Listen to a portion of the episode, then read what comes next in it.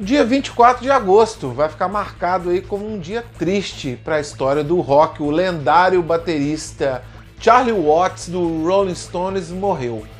Vamos bater um papo sobre isso aí. Roda a vinheta. Fala pessoal, beleza? Muito obrigado a você que me dá essa moral, que está fazendo o canal dar uma, uma crescida, né?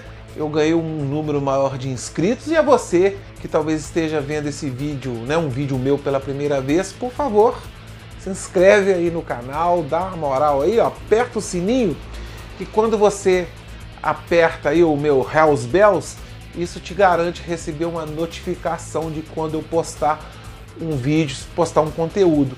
E também eu faço algumas adaptações aqui nos vídeos e transformo eles em podcast que eles estão disponíveis em várias plataformas digitais aí, mas é que eu faço a faço jabá aí, faço a propaganda espontânea é no Spotify.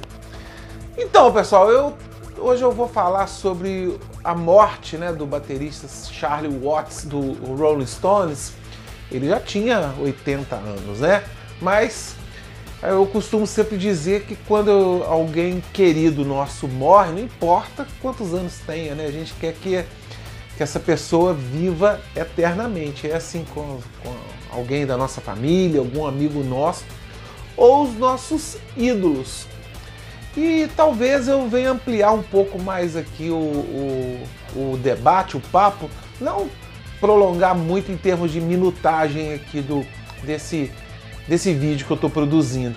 É mais ampliar aí o, a reflexão, né?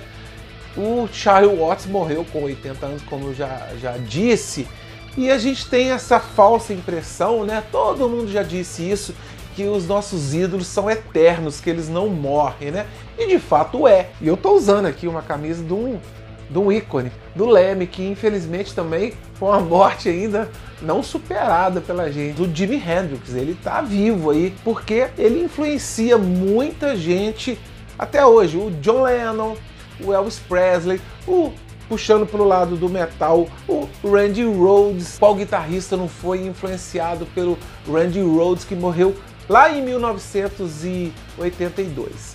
Mas por outro lado, quando um ídolo nosso morre, a gente fica meio, meio órfão, né? A gente fica se sentindo meio mal. É, eu lembro que ah, no dia 16 de maio de 2010, quando morreu o Ronnie James Dio, cara, eu fiquei muito baqueado, tá? Eu fiquei muito chateado mesmo. Eu senti uma sensação de que estava morrendo um amigo mesmo meu, sabe?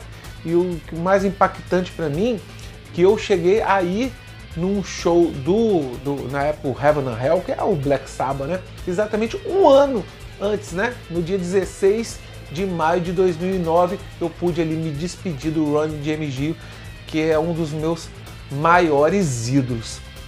E eu ali eu tive a sensação que eu não tô, eu não estou nem estava à época preparado para me despedir dos meus grandes ídolos, sabe?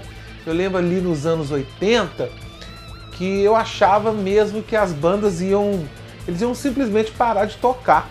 Eu quando tinha 12, 13 anos e já curti o Iron Maiden, eu falava, pô, esses caras com 50 anos da idade do meu pai não estão não estarão tocando mais.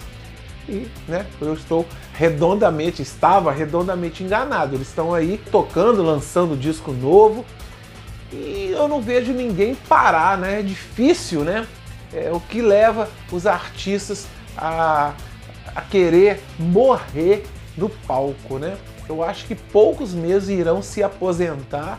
Vídeo aí, talvez um caso que o cara se retirou um pouco antes da música, mas que ele teve uma, uma doença, foi o John Lott do Deep Purple. Quando ele descobriu o câncer, ele saiu da banda, foi se tratar e infelizmente morreu em 2012. E é lógico que, infelizmente, agora com o passar dos anos, né, o número de morte de, de nossos ídolos tende a aumentar, né? Porque eles estão ficando mais velhos, né? Nem passa pela nossa cabeça que o artista vai morrer. A gente ainda quer que ele esteja na ativa. Por exemplo, o Ozzy, ele tem 72 anos, já está um pouco debilitado e teve uma vida pregressa, digamos assim, de muitos excessos, né?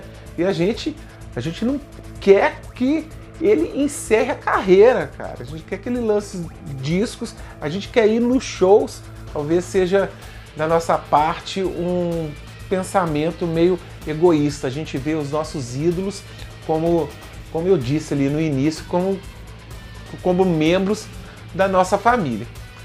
Pessoal, é isso, né? Vem aqui lamentar a morte do, do Charlie Watts e também, quem sabe aí, já me preparando que daqui a 10, 15 anos, poucos ídolos, pelo menos para mim, estarão na ativa e vivos.